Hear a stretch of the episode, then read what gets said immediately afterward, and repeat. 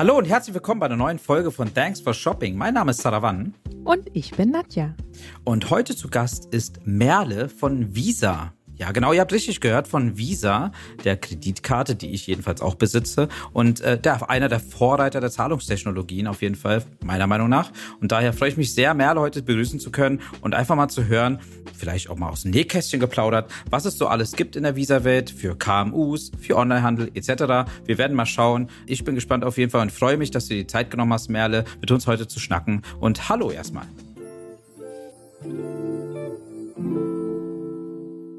Hallo Merle. Hallo ihr beiden. Ich freue mich riesig, dass ich heute da sein darf. Und Sarah und Nadja, ist mir wirklich eine Ehre, dass ihr in eurem Podcast sein kann. Und hallo an alle Hörer draußen. Vielen Dank. Vielen also Dank. es ist für uns eine Ehre, auf jeden Fall. Äh, von Visa dabei zu haben, also als, als Marke, äh, weil äh, es ist, äh, glaube ich, jetzt nicht so einfach, jemanden von euch zu ergattern, weil ihr zählt zu einem Riesenkonzern, sage ich mal. Ne? Also es ist einfach Ja. bekannt, von links nach rechts auf der Erde. Daher ähm, freuen wir uns auf jeden Fall, dass du, wie gesagt, dir die Zeit genommen hast und würden erstmal damit anfangen wollen, wer du bist, Merle. Erzähl doch mal ein bisschen was von dir. Ja, super cool. Also ihr habt mich ja schon äh, gut anmoderiert. Ich bin verantwortlich bei Visa für das Marketing für Zentraleuropa. Und Marketing umfasst halt gerade bei Visa die verschiedensten Bereiche. Ne? Also da gehört halt alles zum Thema Marke und Strategieentwicklung mit dazu. Das ist aber auch im Bereich Researches. Also wenn wir wirklich auch schauen, was die Konsumenten äh, interessiert über das ganze Ökosystem, in dem wir auch operieren. Aber auch der gesamte Bereich Kunden, Media, Social Media. Also es ist wirklich eine bunte Palette. Ich bin jetzt seit ja circa viereinhalb Jahren dabei und habe vorher meine Laufbahn im Bereich Konsumgüter in der Tat gemacht. Ja, ich habe ähm, fast 20 Jahre bei Mondelez gearbeitet. Also wem vielleicht der Firmennamen nicht sofort was sagt, das sind halt Marken wie Toblerone, Oreo Biscuits, ähm, Cadbury, äh, Milka Schokolade, aber auch Suchard. Also all das, was so Lecker. Mensch, Merle. ja Gleich einen Jipper. Das stimmt, ganz ehrlich. Also ich bin auch immer noch ein großer Fan von der Milka-Schokolade, ja. Und ja, muss schon sagen, also der Move, der fiel mir schon auch manchmal ein bisschen schwer, von der süßen Seite eben in den digitalen Bereich zu gehen. Also zumindest ja von, von der Leckerei her. Aber habe dann auch bei Mondelez in verschiedensten Marketingfunktionen gearbeitet und auch über verschiedene Länder immer. Also ähm, ich war in Frankreich, ich war in Zürich und zuletzt war ich verantwortlich für das gesamte Marketing. Also es nannte sich damals, ist ja immer so ein kryptischer Begriff, ja, Equity, also all das ums Thema Markenbildung und Innovationsentwicklung in Singapur und war da für den asiatischen Raum, Asia Pacific, Middle East und Afrika zuständig.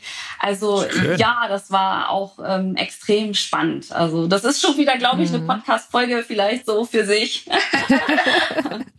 Das ist ja kein Problem. Das machen, machen wir auch gerne. Also wie gesagt, wir beide naschen auch gerne. Äh, Ja. Wir hatten auch schon andere äh, Naschpersonen hier schon im Podcast dabei und wurden immer mal wieder mit netten Stories und freundlichen Stories und schönen Stories äh, ermutigt auf jeden Fall. Und äh, wie gesagt, also ähm, und alle Marken, die du glaube ich aufgezählt hast, esse ich gern. Das kann ich ja schon mal sagen.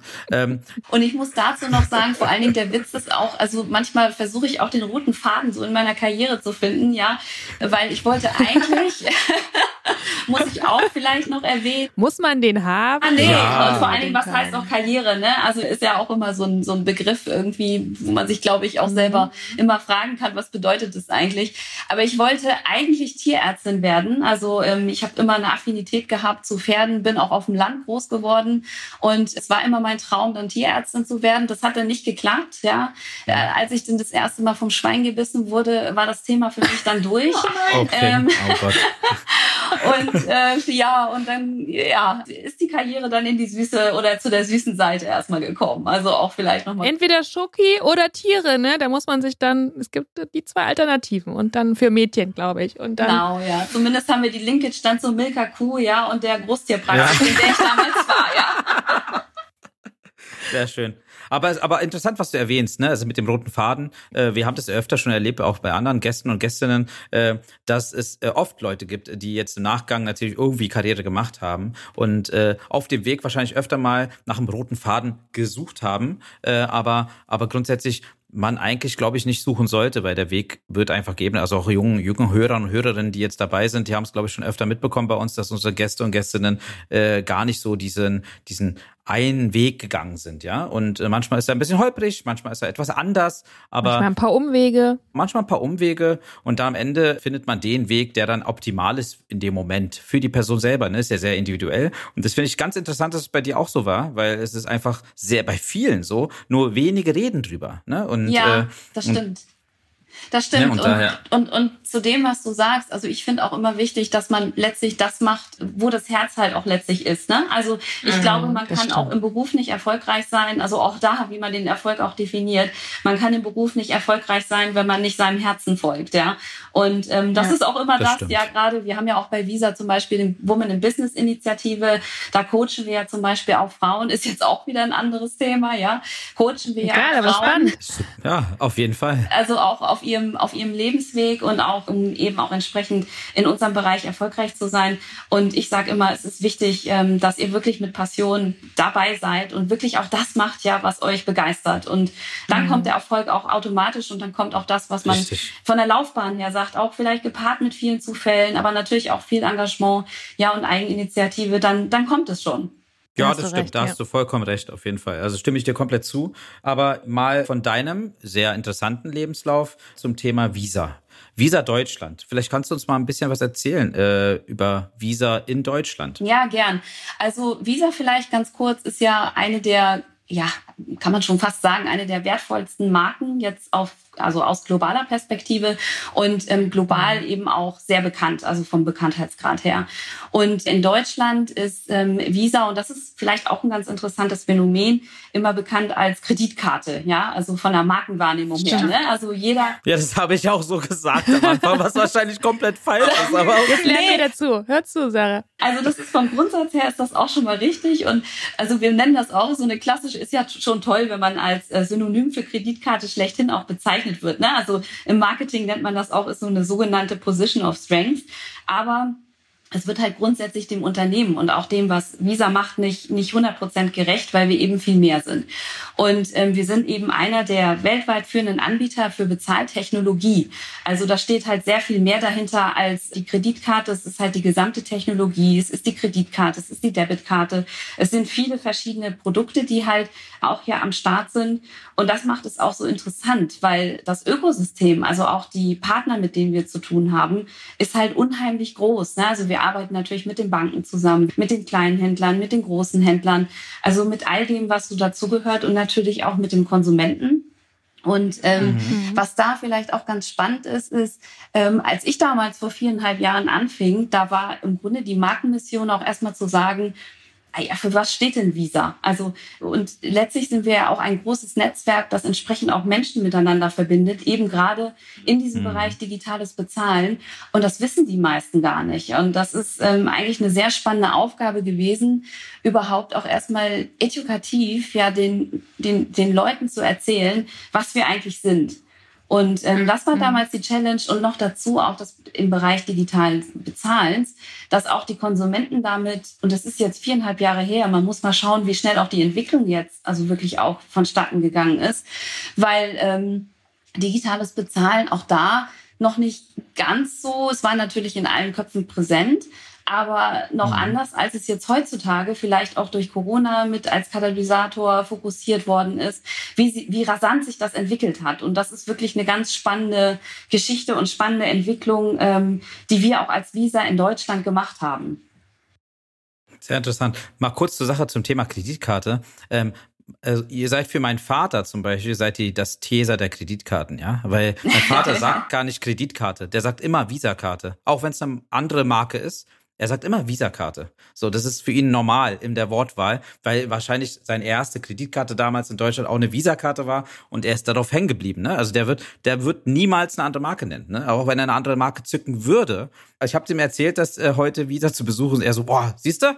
Das habe ich dir gesagt. Ja, das ist so und das äh, ist schon das ist, ist putzig gewesen auf jeden ja. Fall. Ja, dann hat das ja schon mal funktioniert. Ja, bei ihm auf jeden Fall. Genau, also ihr seid, ihr seid wirklich eine, eine krasse Brand, man, man kennt euch, aber ihr macht trotzdem, ähm, ich würde jetzt mal so, ich, ich hole es mal ein bisschen aus. Wenn man große Brands hat oder an große Brands denkt, dann denkt man auch immer an große Kunden, ein Riesenkonzern oder was auch immer. Aber ihr tut ja auch sehr viel für KMU. Kannst du vielleicht dazu gerne was erzählen? Ja, das ist, das ist extrem wichtig auch für uns. Und ähm, ähm, Visa, das gehört eben auch zum Unternehmen und auch zur Marke, dass wir, und das ist, ich finde dafür leider immer kein so schönes deutsches Wort, aber wir sind schon ein Enabler um auch zu unterstützen. Und das ist uns ganz wichtig. Und ähm, gerade im Bereich KMU ist es ganz wichtig, weil die ja natürlich das Rückgrat der Wirtschaft sind. Und ähm, das war schon immer so, dass wir gesagt haben, wir müssen hier entsprechend unterstützen. Das ist nicht nur im Bereich KMU, ne? also so wie ich gerade auch angesprochen habe. Bei uns geht es auch ganz viel um das Thema Diversity und Inclusion. Es geht um das Thema Female Empowerment und auch so solche Sachen gehören dazu. Aber mhm. KMU ist natürlich ein ganz wichtiger Punkt, weil wir sagen, wir wollen hier wirklich unterstützen, um äh, KMUs auch entsprechend zukunftsfähig zu machen. Und es geht auch weit über das Thema digitales Bezahlen hinaus. Ja, also mhm. es geht wirklich auch darum zu sagen, wir wollen hier helfen, euch zukunftsfähig zu machen. Das sehen wir als eine gesellschaftliche und wirtschaftliche Verantwortung auch an von Visa. Wir wissen alle, gerade auch durch ähm, Corona, wobei wir das Konzept auch natürlich schon davor hatten, sind die KMUs natürlich auch ganz schön äh, ja in Bedrängnis geraten. Ja, und da haben wir damals auch schon mit einer Soforthilfe äh, unterstützt, um auch direkt zu helfen. Haben dann aber auch gesagt, also wir wollen sie auch unabhängig und wir wollen auch bei der Unabhängigkeit unterstützen und hatten dann damals auch so einen Ideenwettbewerb, ist auch eine ganz spannende Geschichte, die wir mit den KMUs mal ins Leben gerufen haben, wo wir dann gesagt haben, mhm. Mensch, schickt uns doch mal eure zukunftsfähigen Ideen ein, ja, und dann machen wir zum Beispiel für euch eine Kampagne, die von Visa ist, aber für euch als KMUs. Also wir haben schon immer verschiedene Beispiele gehabt, dass wir hier auch direkt, also dann in dem Fall mit Werbemaßnahmen unterstützt haben, mhm. aber jetzt mhm. auch gemeinsam mit unserem Partner, mit der OMR, zum Beispiel das Programm aufgesetzt haben, Mein Geschäft, meine Zukunft, wo wir eben auch mhm. wirklich, also edukative Inhalte zur Verfügung stellen wollen, ja, dass wir sie eben auch inspirieren, dass wir auch äh, hier wirklich weiterbilden und so ihnen die Möglichkeit einfach zu geben, auch zu lernen. Und das ist ganz wichtig, ja, weil die KMUs ja. eben ein ganz wichtiger Bestandteil auch unserer Wirtschaft sind. Das mhm. stimmt, ganz, ganz, ganz, das stimmt. Also auch das, das Thema Lernen und Knowledge äh, äh, haben wir auch immer gemerkt, auch bei anderen Leuten. Ne? Also ich meine, kriegt es ja auch bei Gründern und Gründerinnen mit, die letztendlich sich irgendwann mal was erarbeitet haben, dass die letztendlich ihr Knowledge weitergeben, beziehungsweise es einfach viel zu viele Leute daraus gibt, die, äh, die nicht die Möglichkeit haben, an das Knowledge irgendwie ranzukommen. Und wenn man da natürlich unterstützend wirkt und ihr auch als große Brand wirkt, äh, mithilft und unterstützt, äh, ist das eine gute Sache auf jeden Fall. Ganz besonders für junge Unternehmer, Unternehmerinnen, die noch ganz am Anfang stehen. Ja, genau. Und ich sag mal, gerade auch auf dem Weg der Digitalisierung. Also es ist manchmal ja so mhm. genau richtig, wie du sagst. Ne? Also man lernt eigentlich am besten auch von Gleichgesinnten oder von denjenigen, die ja. das auch schon gemacht haben, ja. Und ja, ähm, das ist eben auch für uns ein ganz wichtiger Ansatzpunkt gewesen, dass wir gesagt haben, wir möchten gerne ihnen auch die Möglichkeit geben, wirklich auch von anderen zu lernen, aber auch von Experten zu lernen. Und wir haben ja zum Beispiel auf unserer Plattform äh, Mein Geschäft, meine Zukunft, das ist ja die Online-Plattform, die wir gelauncht mhm. haben, eben auch gemeinsam in der Kooperation mit der OMR. Da haben wir eben wirklich Inhalte, die auch die Digitalisierung eben verständlich erklären da sind Formate drauf, wie zum Beispiel Podcasts, ja, oder Infobeiträge, Webinare, White Paper oder entsprechende Themen wie Technologie, Finanzwissen und alles solche Sachen. Und da hat man eben die Möglichkeit, wirklich zu schauen, was, was man eben individuell auch braucht, ja, und kann sich dann den Inhalt auch entsprechend anschauen. Und ähm, das ist uns eben echt ein Bedürfnis, ja, dass wir eben also weit über das digitale Bezahlen hinausgehen und einfach die mhm. Digitalisierung und auf dem Weg der Zukunftsfähigkeit hier unterstützen. Sehr gut, sehr interessant auf jeden Fall. Also trotzdem einfach mal aus Neugier die Frage, wie ihr auf die Idee kamt, das zu machen. Weil ich meine, was war der ausschlaggebende Grund zu sagen, ähm, wir machen das? Oder habt ihr es durch eine Community mitbekommen oder Social Media? Du hast ja gesagt, ihr macht doch Social Media. Kamen so viele Fragen auf, dass ihr letztendlich gesagt habt, hey, wir brauchen mit so einem starken Partner wie OMR, ähm, sollten wir sowas aufbauen? Oder kam OMR auf euch zu? Wie, wie hat das geklappt? Also irgendwas muss ja sozusagen den ausschlaggebenden Grund gegeben haben, so eine Plattform aufzubauen. Also wir haben, ähm, wir haben ja sehr viel, wir waren ja so oder so schon immer sehr im Kontakt auch mit den kleinen Händlern. Ne? Also Visa hat sich mhm. das zum Beispiel als Ziel gesetzt, dass wir insgesamt acht Millionen Kleinunternehmen in Europa und 50 Millionen Unternehmen weltweit ähm, entsprechend auch auf dem Weg der Digitalisierung unterstützen. Also das ist schon mal eine Unternehmensaufgabe, die wir uns zum Ziel gesetzt haben. Und da haben wir mhm. uns langfristig ähm, auch committed. Und okay. wir haben dann, sind wir natürlich dazu übergegangen und haben gesagt, okay, wie kann da auch die lokale Ausgestaltung entsprechend aussehen und was ist mhm. den kleinen Händlern eigentlich wichtig. Und ähm, mhm. dadurch, dass wir eben auch die Kontakte haben und auch das Team häufig bei den kleinen Händlern ja vor Ort ist, haben wir das Ohr sehr stark auch an den Bedürfnissen der kleinen Händler gehabt. Und da haben wir eben gemerkt, dass da extrem viel Fragen sind. Und manchmal traut man sich vielleicht auch nicht, die Fragen so zu äußern, was eigentlich total schade ja. ist, weil ja, es sind stimmt, häufig ja. so viele gute Ideen da. Und ähm, die kleinen Händler sind dann oft so ein bisschen so, ach, traue ich mir das zu? Ist es kompliziert? Digitalisierung, Technologie, passt das zu meinem Geschäftsmodell? Wie funktioniert Social Media? Wie baue ich einen mhm. Webshop auf? Also es sind sehr viele ähm, Fragen dann auch direkt bei den kleinen Händlern vor Ort gewesen. Und das hat uns dann inspiriert, dass wir gesagt haben, also wir wollen jetzt nicht nur ne, während Corona in der Soforthilfe irgendwie unterstützen, sondern wir wollen eigentlich darüber hinaus ihnen die Möglichkeit geben, sich unabhängig zu machen und ähm, hier eben auch die Unterstützung und vielleicht auch die Angst ein bisschen nehmen und ähm, hier einfach dann die Möglichkeit bieten. Das ist interessant auf jeden Fall. Also ich meine, das Gute ist auch noch dabei, also das ist einfach nur ein Respekt an euch auf jeden Fall, dass ihr letztendlich dann die Entscheidung getroffen habt, das zu machen. Ja, also so, weil ähm, ich, ich kenne auch genug andere Herrschaften, äh, die auf äh, Veranstaltungen unterwegs sind äh, und letztendlich das mitbekommen und dann ist einfach ich hart gesagt stehen lassen, ja, also sich nicht drum bemühen, etwas zu verbessern. Und was du gesagt hast, ist auch ein guter Punkt, dass ähm, viel zu viele Leute sich nicht trauen zu fragen. Also ich meine, es kennt, fängt glaube ich in der ja. Schule an, ja. Äh, ja Menschen sind einfach, auch, ja. also es gibt einfach super viele Menschen, die da so so, so gestrickt sind, äh, mhm. äh, sich nicht zu melden, ja. Oder äh, man steht auf einer Bühne als Speaker, was auch öfter mal vorkommt, und dann sagt man, hey, jetzt hier Q&A, äh, mal ein paar Fragen, und dann kommen die Fragen nicht. Und später dann am Stand kommen die dann alle vorbei und wollen ein Vier-Augen-Gespräch suchen, weil sie letztendlich sich nicht vor den Leuten getraut haben, obwohl wahrscheinlich die anderen dass es diverse andere Teilnehmer gab oder Teilnehmerinnen gab, die wahrscheinlich die gleiche Frage gehabt hätten. Äh, und äh, das, das ist ein guter Punkt auf jeden Fall. Und ich glaube auch, das sollte auch jeden draußen da ermutigen, äh, auf jeden Fall ruhig die Frage zu stellen. Es gibt keine dummen Fragen ja. und Neugier schadet nicht. Und, und wenn es dann eben eine Antwort gibt, dann gibt es eine Antwort und man hat die Frage gestellt und man hat sie einfach mal losgeworden und hat was dazugelernt. Also das, also wie gesagt, dass, dass ihr das endlich das aktiv annäht, angeht, ist super.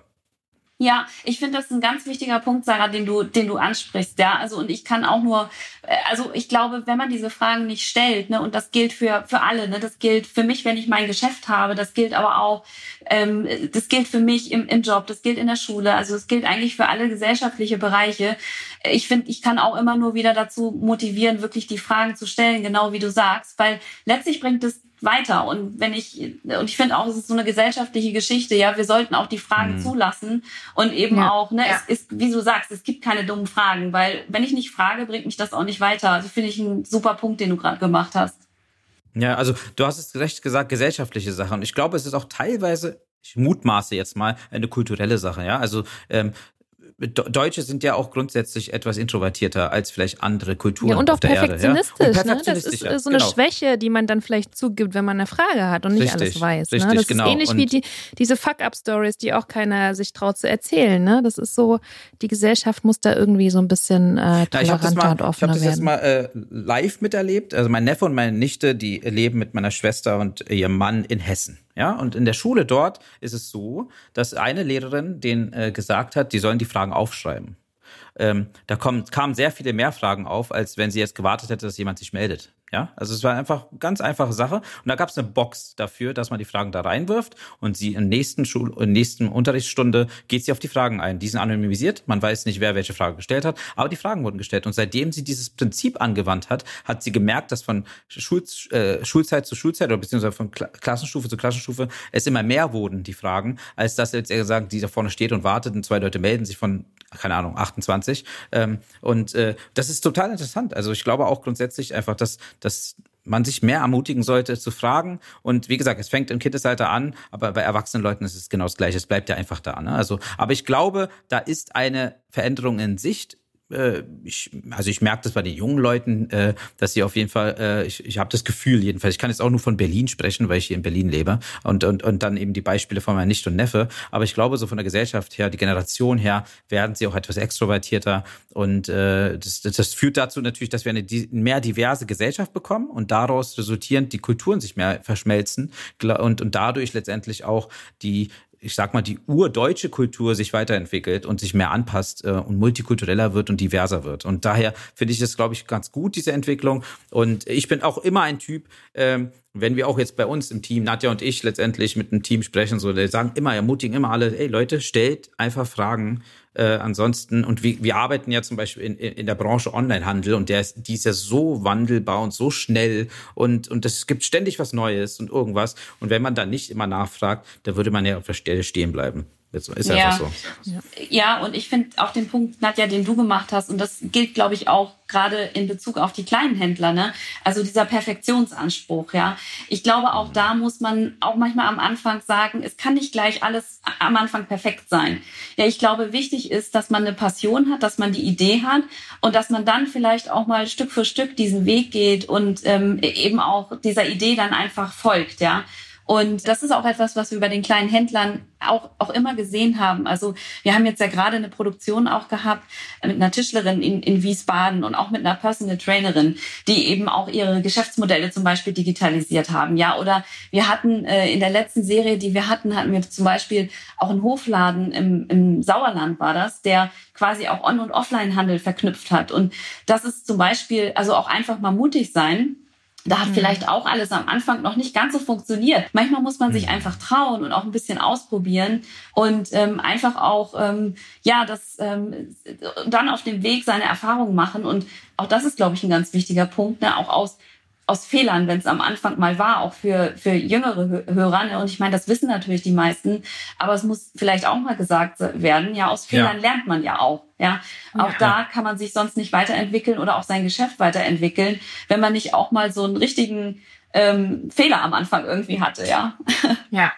Ja, Am meisten stimmt. lernt man durch Fehler, ne? Also ja. wer, wer keine Fehler macht, äh, der hat sich entweder nie getraut oder hat ein langweiliges Leben. Ich weiß nicht. Also Fehler gehören dazu.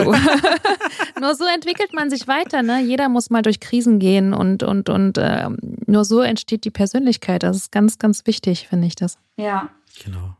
Ich glaube aber auch, also ich meine, am Ende ist es ja auch so, dass man, äh, egal welche Branche man ist und letztendlich Gründer oder Gründerin ist und, und irgendwas starten möchte, einfach mal loslegen äh, und, und wie gesagt Fehler machen, aber auch wie gesagt dann von der anderen Seite, von den Konsumenten her, äh, mitbekommen, was die, was der Need ist. Ne? Man, man hat nicht immer ja. gleich den Ausblick und weiß, was das perfekte Produkt oder die Produkte sind für den Endkonsumenten. Ähm, ich glaube, wenn man da einfach auf den Markt losgeht und äh, einfach mal startet und dann glaubt, na klar, klar, Research und so weiter davor getan hat, ähm, sollte man einfach machen, statt immer wieder das herauszuzögern und zu warten, um es zu perfekt zu haben, weil in der Zeit äh, kann es gut möglich sein, dass äh, Mitbewerber oder Mitbewerberinnen schon schneller auf dem Markt sind und dann ist es schon wieder gegessen. Ne? Ja. Also das äh, ist, Ein, hört man immer wieder. Einfach mal trauen, einfach mal trauen. Einfach mal trauen, genau. Super. Also und eure, also eure Plattform ist ja dafür da letztendlich. Ne? Also die, die zeigt ja, soll ja Leuten auch, glaube ich, mehr Mut geben, äh, Wissen geben und dadurch Mut geben, äh, was Sachen zu schaffen und Sachen zu starten. Ähm, wie kann man euch finden, beziehungsweise wie kann man eventuell mit euch in Kontakt treten? Vielleicht kannst du dazu was erzählen. Ja, genau. Also es ist äh, ganz einfach. Ihr geht auf meinezukunft.de und ähm, da könnt ihr im Grunde dann euch mal schön durchprobieren und durchklicken und ähm, findet entsprechend auch den Content, was auch ganz praktisch oder, oder was vielleicht auch noch mal ganz äh, spannend zu erwähnen ist, ist, dass wir mittlerweile 300.000 aktive Nutzer haben. Von den Berufsgruppen haben wir viele selbstständige Versicherungsmakler, ja, und okay. ähm, da hätte ich jetzt gar nicht so die Sorge gehabt, nee, dass die sich nicht trauen irgendwie. Hätte ich jetzt nicht als Erste auf dem Schirm gehabt, aber interessant. Fand ich auch sehr spannend. Dann haben wir viele kleine regionale Online-Händlerinnen natürlich, Selbstständige im Bereich von Bekleidung. Also das ist auch, ähm, da sind sehr viele mhm. vertreten, logisch klar und im Bereich Hotellerie und Gastronomie in der Tat. Ne? Und, ah. ähm, und ähm, vielleicht auch ganz spannend noch zu erwähnen, von den Themen, die am meisten ähm, auf dieser Plattform auch ähm, angeschaut worden sind, angeklickt worden sind, mhm. ist es die Themensäule Finanzwissen gewesen. Das wundert mich jetzt aber nicht. Das ist wahrscheinlich auch, ich meine, euer Thema ist ja auch, ne? Also ihr seid ja im Bereich mhm. Steuer da ganz gut. Ich, also das ist so, Finanzwissen ist so die, ähm, ja, die Top Number One gerade auf dieser Plattform. Ja, aber das wundert und also wundert mich auf jeden Fall auch wirklich wenig, weil am Ende ist es ja so, dass, äh, dass viele Unternehmer, Unternehmerinnen, äh, wenn sie dann irgendwie nach einer Steuerberaterin suchen, natürlich auch ihre Buchhaltung outsourcen, weil sie einfach damit nichts zu tun ja. haben, weil sie auf, auf Kerngeschäft spezialisieren und dann ihr Business machen und das ganze Papiersachen, Buchhaltung, Zahlen, boah, das ist ja. für viele sehr zäh, ja, und äh, haben darauf keine Lust. Aber natürlich ein Wissen zu haben, ein gewisses Wissen zu haben, schadet nicht. Auf jeden Fall sich da weiter ja, mit zu beschäftigen. Mit Businessplänen an oder so. Und ich finde es auch ganz gut, wenn Unternehmer sich damit beschäftigen. Ne? Also es ich kenne auch ganz viele Mandanten, die so reinkommen, die, die haben sich noch nie mit Finanz Themen beschäftigt und man muss, man ist halt Unternehmer, man ist nicht nur Verkäufer von irgendeinem Produkt, sondern man ist ein Unternehmer und wenn man dann noch Arbeitnehmer hat und so weiter, also man muss vielseitig äh, Bescheid wissen und dann finde ich es gut, wenn sich jemand von Anfang an mit äh, dem Thema Finanzen beschäftigt. Also das ist, halte ich für wichtig, ja. Das, das stimmt und es ist auch so ein bisschen wie im Bereich digitalen Bezahlens ja auch grundsätzlich. Ne? Also manchmal mhm. braucht man so ein bisschen und das ist ja auch die Entwicklung jetzt in Deutschland gewesen, ähm, den, man muss es einfach mal aus ausprobiert haben. Ja, und man muss es eben auch verstehen, das ist ja auch immer ganz wichtig. Und äh, wenn man es einfach mal ausprobiert hat, und das ist auch bei dem Content äh, grundsätzlich so, und wenn man es dann verstanden hat und wenn es dann auch noch funktioniert, dann ist es eben mhm. auch grundsätzlich etwas, was man so in seiner DNA auch entsprechend mit abbilden kann, ja, und wo man dann auch immer weitergehen kann. Also ein typisches Beispiel ist jetzt auch, war auch immer jemand, ich habe zum Beispiel auch immer sehr viel mit Bargeld bezahlt früher, ja. Und mhm. ähm, mittlerweile, und ich finde es auch rasant von der Entwicklung her, und deshalb ist auch ganz entscheidend, was ihr sagt, die Digitalisierung geht halt auch sehr schnell voran. Ja, also auch ja. da muss man eben auch den Schritt halten, um eben auch zukunftsfähig zu sein. Also ich bin ja auch noch die Generation, ich habe auch meine Münzen noch abgezählt und als ich dann das erste Mal meine Smartwatch hatte und dann äh, beim Joggen mit meiner Smartwatch, ne, also schnell im Supermarkt einfach einkaufen war, ja. da habe ich dann auch gemerkt, so hey, das ist echt mega praktisch und das finde ich cool, weil ich einfach keinen Bock habe, meine Münzen abzuzählen und irgendwie dieses äh, so Klickergeld irgendwie in meiner Tasche zu haben, während während ich laufe. Und so ist es ja bei vielen Dingen auch gerade, auch im, im, im Zuge der Digitalisierung. Ich glaube, die Sachen setzen sich eben auch durch die auch praktisch sind und von echtem Mehrwert mhm. sind. Und ich glaube, dafür ist diese Plattform eben auch da, dass man eben lernt und sieht überhaupt und es soll einfach die Wege und die Möglichkeiten aufzeigen, wie man sich dann auch immer entscheidet. Ja. Ne? Also ich sag mal, die Entscheidung ist ja jedem dann letztlich selber überlassen, aber zumindest die Möglichkeit aufzeigen, was denn geht. Und dann kann man immer noch entscheiden, in welche Richtung oder auch gerade bei den KMUs, wie will man denn sein Geschäft aufsetzen, Verknüpfung on-offline, Omnichannel-Strategie, was macht insgesamt Sinn und so. Ja, und aber man muss zumindest den Zugang zu den Informationen haben und zumindest verstehen. Und das ist eben auch das Wichtige bei der Plattform, dass wir die Option überhaupt schaffen, dass man dann auch für sein Geschäft oder für sein Geschäftsmodell oder auch für seine Arbeitsprozesse entscheiden kann, was man macht. Ja, das stimmt. Ja.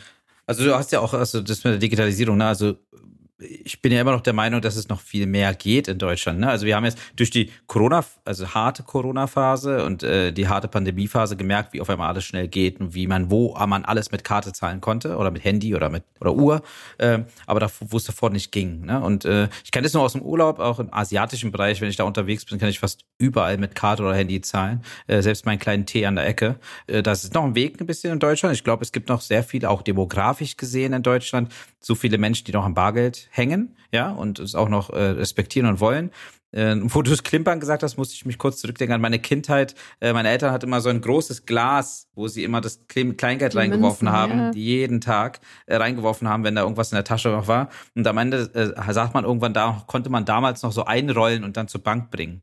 Ne, da saßen wir dann zu viert am Tisch und haben diese Dinger da gezählt, Pfennige damals noch, Pfennige. Ja, und dann hat man da immer diese ganzen Pfennigrollen zu, zu, zu Dings zur Bank gebracht und so. Ne? Also da, Glück sind die Zeiten vorbei. Selbst mein Vater und meine Mutter, also meine Mutter und mein Vater sind 70 und 80 Jahre alt und sind total äh, ein Fan davon, dass es kein Bargeld gibt und äh, feiern das. Ne? Also ich finde, äh, das ist schon ganz gut so. Ja, und finde ich auch. Und ähm, was eben auch interessant war, also du, du hast es schon angesprochen, aber auch ich sag mal, Corona hat schon oder die Pandemie hat auch als Katalysator fungiert. Und die kleinen Händler waren ja mhm. auch von heute auf morgen damit konfrontiert, dass sie sich im Grunde digitalisieren mussten. Ne? Ja. Also ja. das fing ja schon beim, beim digitalen Bezahlen an, aber das ging ja über die Geschäftsmodelle nochmal drüber, weit drüber hinaus. Ja.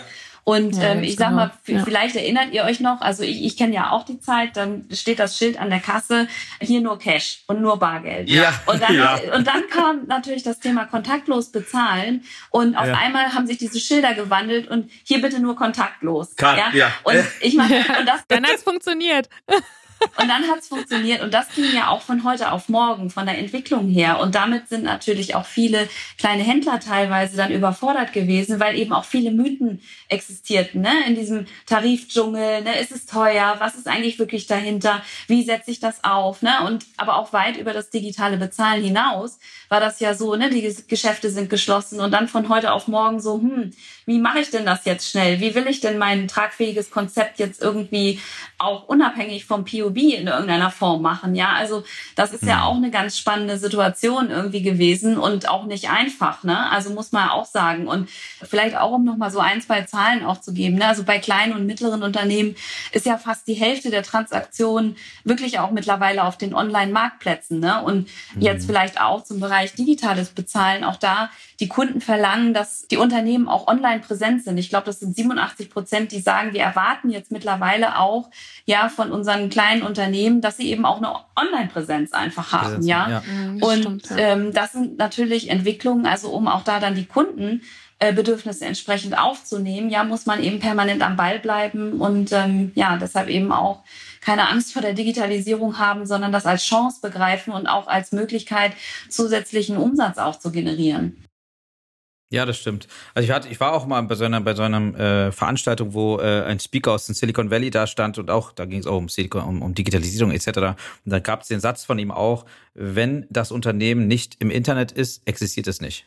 Ja, also das war sein Satz so, ne? Und das äh, es klingt interessant. Also du hast jetzt auch eine Zahl genannt. 87 Prozent finde ich super hoch und enorm hoch, was ich aber auch gut finde. Also ich persönlich bin ein Fan der Digitalisierung und der, des Fortschritts dort. Und daher ähm, finde ich total wichtig und äh, auch eine gute, gute Sache, die jeder angehen sollte. Und du hast den Punkt auch gehabt, nochmal darauf zurückzukommen, wo du meintest, dass durch die Corona-Phase die Leute vom stationären in das digitale Onlinehandel letztendlich irgendwie auch switchen mussten und sich neue Wege finden mussten, Revenue Streams zu generieren. Ähm, da waren wir auch auf einer, auf einer Messe ich kann mich erinnern. Und dann kamen Leute zu uns an Stand und da waren super viele auch ältere Herrschaften, die letztendlich mit so kleinen ich nenne es jetzt so, ich meine es nicht negativ, Tante Emma-Lädchen irgendwo in kleinen Orten unterwegs sind, ja, und aber trotzdem regional online irgendwie trotzdem ihre Ware weiterverkaufen wollten und äh, total interessant, wie sie sich dann neu erfunden haben, ne? Und äh, und oh, wirklich, es ist eine, eine ganz eine, eine viel ältere Generation, die sich neu erfindet nochmal, aber irgendwie es zu ihrer zu ihm Verjüngung des Mindsets hilft, ja, und, und, und, und beigesteuert hat. Und äh, am Ende haben sie aber auch gemerkt, dass dieser Online-Kanal denen noch äh, eher geholfen hat. Ne? Die haben einen gewissen Wachstum gespürt, ne? Also was, was, äh, was beim Stationär eigentlich so nicht möglich gewesen wäre. Und, äh, und das war auch so ein Punkt, den sie dann äh, angesprochen hatten bei uns am Stand, wo sie dann gemeint haben, so ähm, äh, auch, auch, also nach der Pandemie oder was auch immer oder Endemie, je nachdem, wollen sie definitiv dranbleiben und es weiter ausbauen und haben dann letztendlich dann angefangen mit einem kleinen Online-Store und jetzt eben Multichannel-mäßig auf diversen Marktplätzen was zu verkaufen. Total interessant gewesen, auch diese Entwicklung. Ne? Also da muss man auch wieder mutig sein, sich was trauen und machen und äh, und es ist auf jeden Fall super interessant. Also wie gesagt, es waren nicht nur die jungen Leute, die dann äh, an Onlinehandel gedacht haben, sondern auch die bestehenden Stationären, die es dann eben neu, sich neu erfunden haben. Ja, und ich fand, also wir haben ja, um, um nochmal bei dem Beispiel der Tischlerin aus Wiesbaden zu bleiben, ja, also die fand ich zum Beispiel, die, also es war von der Haltung her einfach auch spektakulär. Sie hatte die Tischlerwerkstatt, hat sie von, von ihrer Familie übernommen und ähm, ist dann eben auch jetzt zum digitalen Bezahlen auch direkt ähm, vor Ort eben übergegangen, weil sie auch gesagt hat, das ist so praktisch, weil normalerweise ich habe so viel Buchhaltung, ich muss die Rechnung schreiben, ja,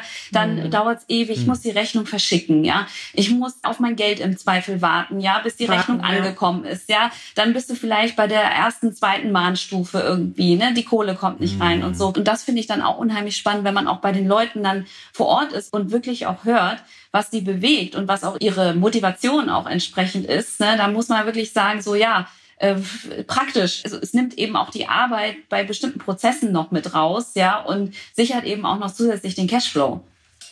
Ja, ja das stimmt.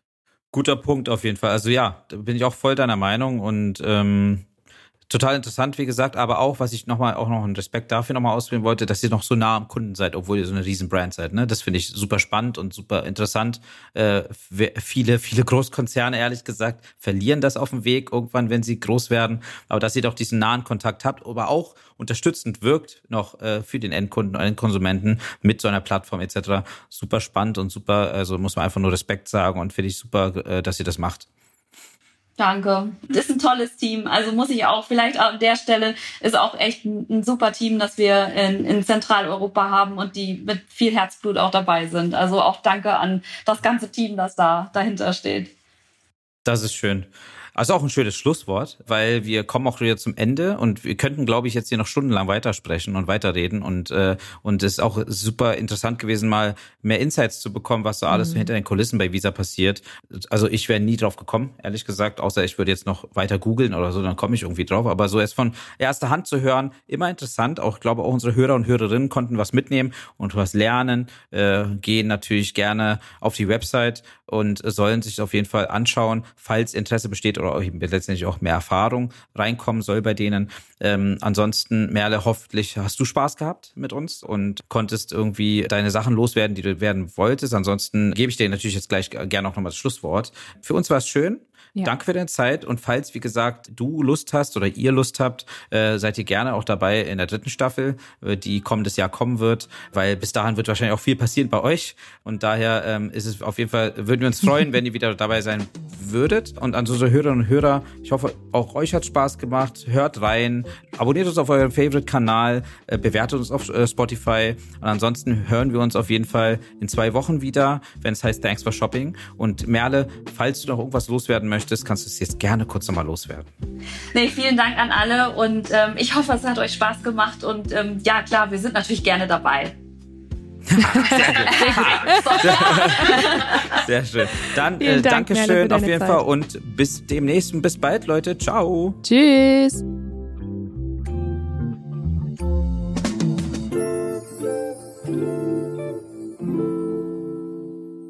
Dieser Podcast wird produziert von Podstars bei OMR.